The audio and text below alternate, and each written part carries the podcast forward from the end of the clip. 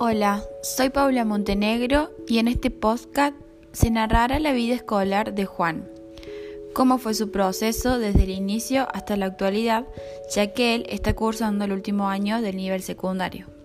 A partir de relatos de actores reales de esta historia, podremos ir identificando conceptos relacionados con la educación inclusiva.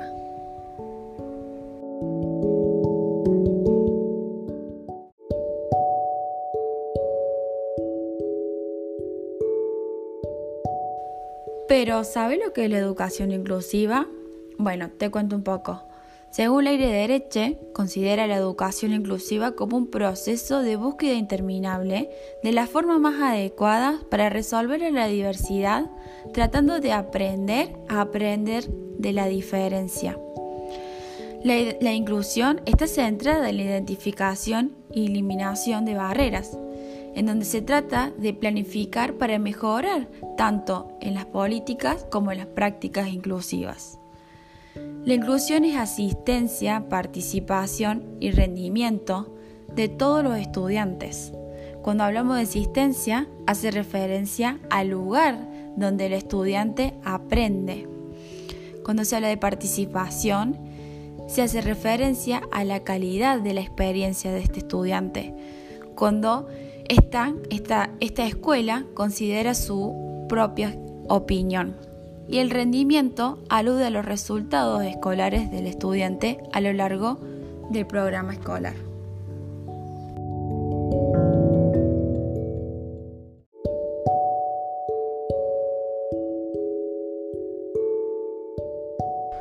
A continuación, hablará Soledad, la mamá de Juan. Ella nos contará un poco sobre el proceso educativo de Juan, las vivencias que tuvieron, las emociones que surgieron en este proceso.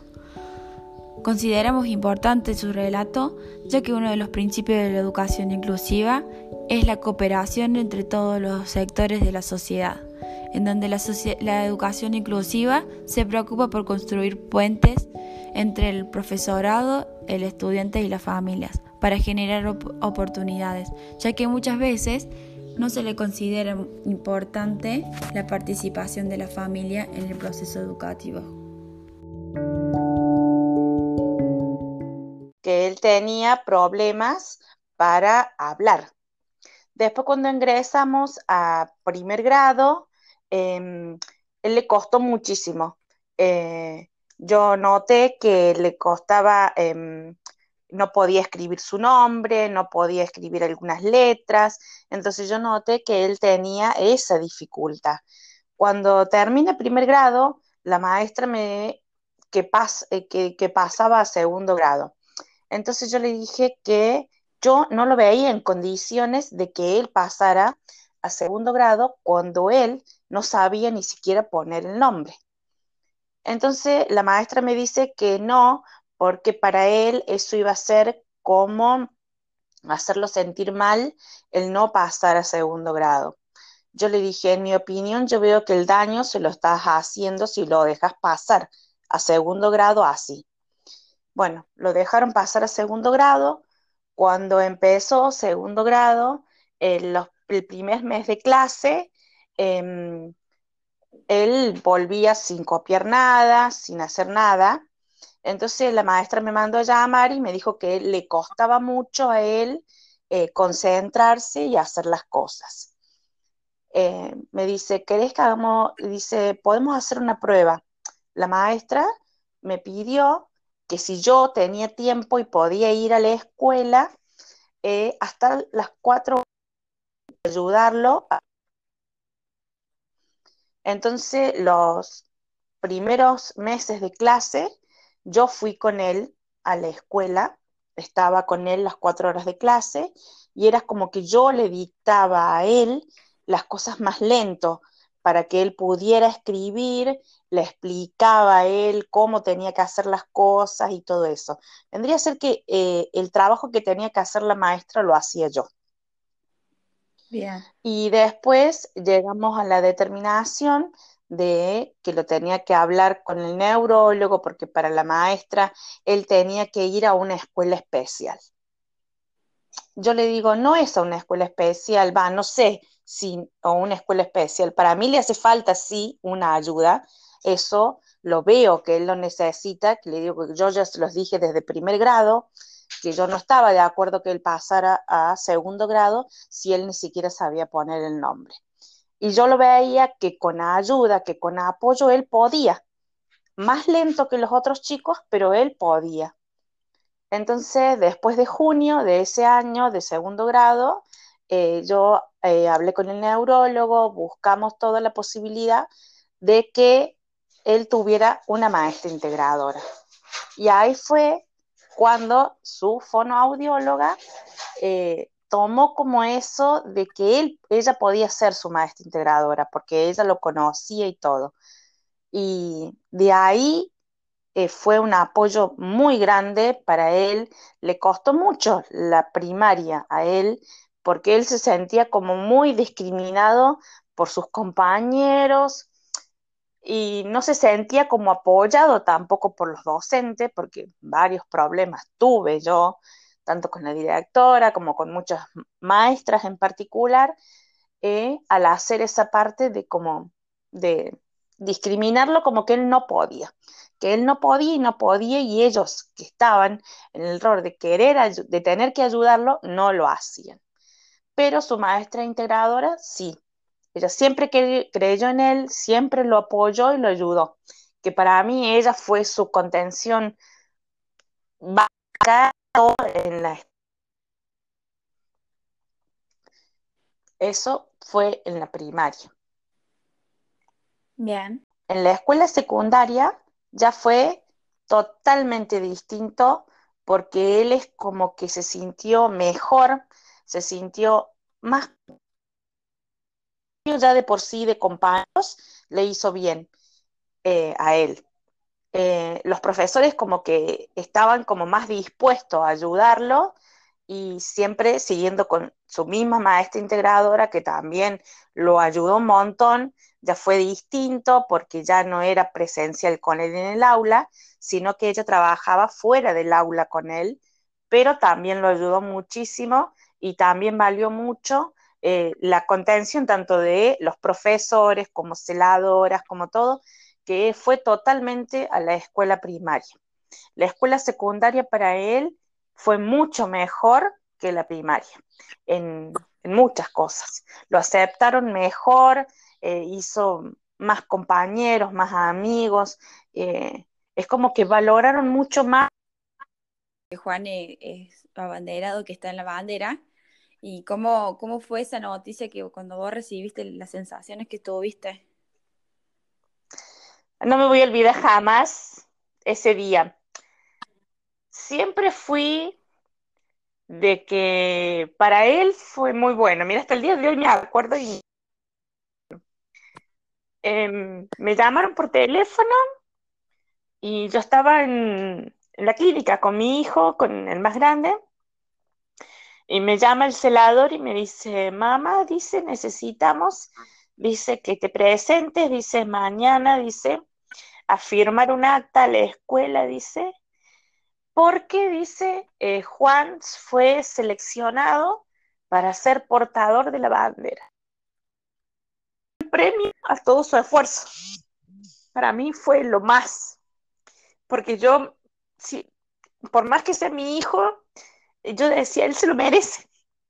Se lo merece por todo su esfuerzo, por toda su dedicación a estudiar, porque todo, todo su sacrificio valió la pena. Como yo le dije a él, vos más que nadie te mereces esto. Y me lo dijeron tanto las profesores, las celadoras, em, la, la coordinadora de curso, todo. Me dijeron, nadie más que él se merece portar la bandera. Dice, porque todo su sacrificio, todo su esfuerzo, vemos toda la dedicación que le puso al estudio todos esos años. Y es como yo siempre dije, yo agradezco tanto el apoyo que tuvo de su maestra integradora, que siempre creyó en él, siempre estuvo con él al lado, y eso fue lo que pudo hacer lo que es hoy él. Sin esa contención, yo creo que, que le valió mucho para lograr todo lo que, lo que logró en la escuela secundaria. Sí, me imagino, hasta yo me emociono, Sol. no, no sabes. Para mí, el otro día hablábamos y que ojalá, ojalá se dé que desgraciadamente no pudo portar la bandera como se lo merecía por este año, por todas las cosas que pasaron, porque se merecía tanto cada acto, cada lugar, cada cosa, portar la bandera con el orgullo que él sentía ese día. Para toda mi familia fue una cosa de, festejar, ¿entendés? Porque nadie más que él se lo merecía. Sus hermanos, todos dicen eso. Lástima que no la pudo portar a la bandera. Y este año decíamos, ojalá le dieran el diploma y que pueda ser presencial, que se pueda hacer en la escuela, qué sé yo, al aire libre, al aire libre, pero que les den su título, su diploma presencial. Y él me decía, Gaby, mira, si tuvieras que un profesor de toda la escuela, de todos los años que hiciste, ¿a quién elegirías para que te diera el diploma?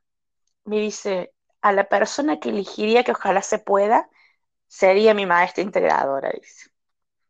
Porque nadie más que ella merece darme esto, dice. Porque ella fue la que siempre confió en mí y la que siempre me apoyó, dice. ¿Qué? una persona que tenga una maestra integradora, que tenga una discapacidad, no quiere decir que no pueda. Al contrario, tiene que ser doblemente em, eh, premiado su esfuerzo. ¿Por qué? Porque ellos, ellos pueden. ¿Y qué mejor que este premio? Porque entonces ahí es cuando ven de que no hay discriminación, de que él puede hacerlo igual que los demás. No es porque sea mi hijo, sino que se lo merece todos los chicos que tengan maestra integral estudian cualquier otro. ¿Por qué? Porque ellos se quieren superar. Ellos quieren... Entonces, eso realmente me gustó muchísimo que se salió de la barrera de que el que tiene que tener nueve o diez, el que tiene que ser perfecto. No, no es así, porque ellos también son perfectos, porque ellos estudian mucho, y se merecen ese premio igual que los demás chicos. Mucho los profesores, los coordinadores de curso, los preceptores, todos, todo ese grupo de personas que siempre creyeron en él también. Entendé que nunca dijeron no puede. Es un combo que él se sintió cómodo y se sintió bien. Muy distinto fue a la escuela primaria donde a él lo limitaron, que, no podía, que no podía, que siempre fue no, ¿entendés? Nunca lo dejaron ser. Nunca hicieron eh, eso de que sí iba cuando él eh, Roy eh, porta bandera y gracias a los docentes que creyeron en él y a los que no también porque es así. Y la va a extrañar a la Claudia, le digo, después de tantos, ah. tantos. Le digo, ella fue como un pilar muy, muy fundamental en toda su, su vida de escuela, porque yo en él siempre lo apoyo.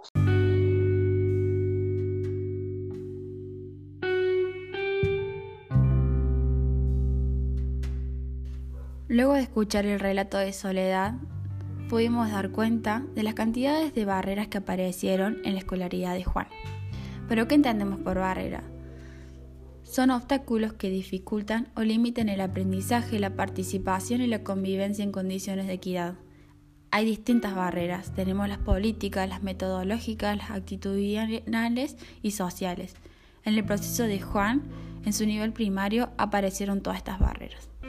A pesar de que la Ley de Educación Nacional 26.206 habla sobre brindar a las personas con discapacidad permanente temporal una propuesta pedagógica que les permita el máximo desarrollo de sus posibilidades, la integración y el pleno ejercicio de sus derechos, pudimos dar cuenta que la maestra de grado no lo estaba cumpliendo, ya que se le pidió a la mamá que vaya todos los días de primer grado a estar cerca de su hijo para poder enseñarle, ya que ella no podía abordar.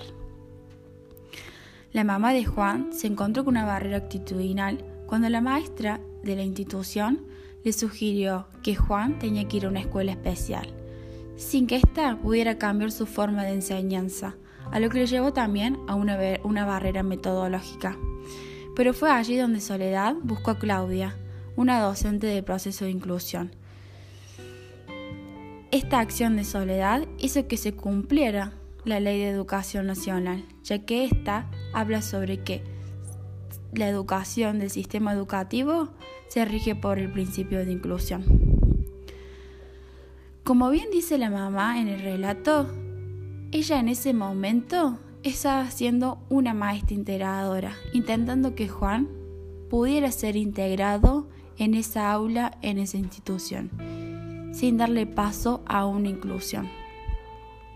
Pero antes que sigamos con el relato, ¿sabe lo que cumple el rol docente del proceso de inclusión? Según la resolución 677-11, decreta que el rol docente es de mediador y de coordinador en las acciones y relaciones interinstitucionales que se establezcan en los sistemas de apoyo al proceso de integración. Cuando se habla del rol hacia la institución, va a ser un rol de informar, de sugerir, orientar y coordinar las acciones a implementar en cada trayectoria escolar. En relación al estudiante, va a realizar una evaluación de las posibilidades de él mismo e identificar las barreras de aprendizaje al acceso y a la participación. En relación a la familia, facilitará el acercamiento y participación de la familia en el proceso de inclusión. A pesar de todos los marcos legales existentes en el proceso de inclusión de Juan, en su nivel primario fue más una integración y se notó aún más la diferencia cuando Juan ingresó al nivel secundario, donde se encontraron con otra mirada de institución, en donde ésta le daba otro lugar, un lugar de seguridad, de acogimiento, de apoyo, logrando que Juan pudiera motivarse para aprender, para conocer, para sociabilizar.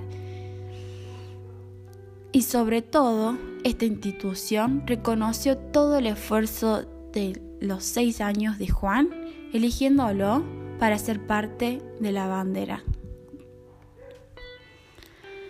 Si ese docente de primer grado hubiera propuesto una enseñanza a través del diseño universal del aprendizaje, el cual propone atender la diversidad de todos los estudiantes con o sin discapacidad, el cual también habla de tres principios. ¿Por qué se aprende? ¿Qué se aprende? ¿Y cómo se aprende? La historia de Juan hubiera sido otra en la escuela primaria.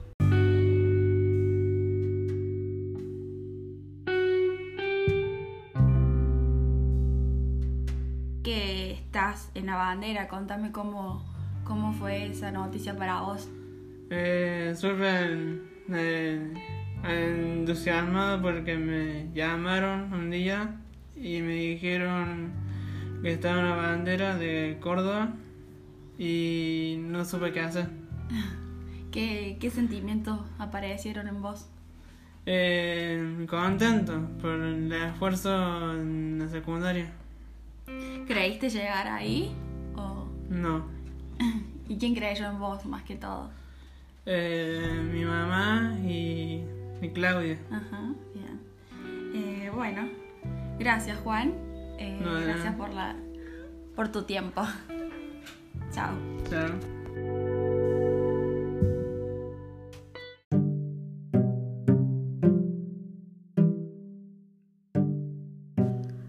Llegamos al final de este podcast. Espero que le haya gustado la historia de Juan. Me despido con una frase de Carlos Escliar. No se trata de estar dentro de la escuela, sino se trata de la existencia de ese estudiante.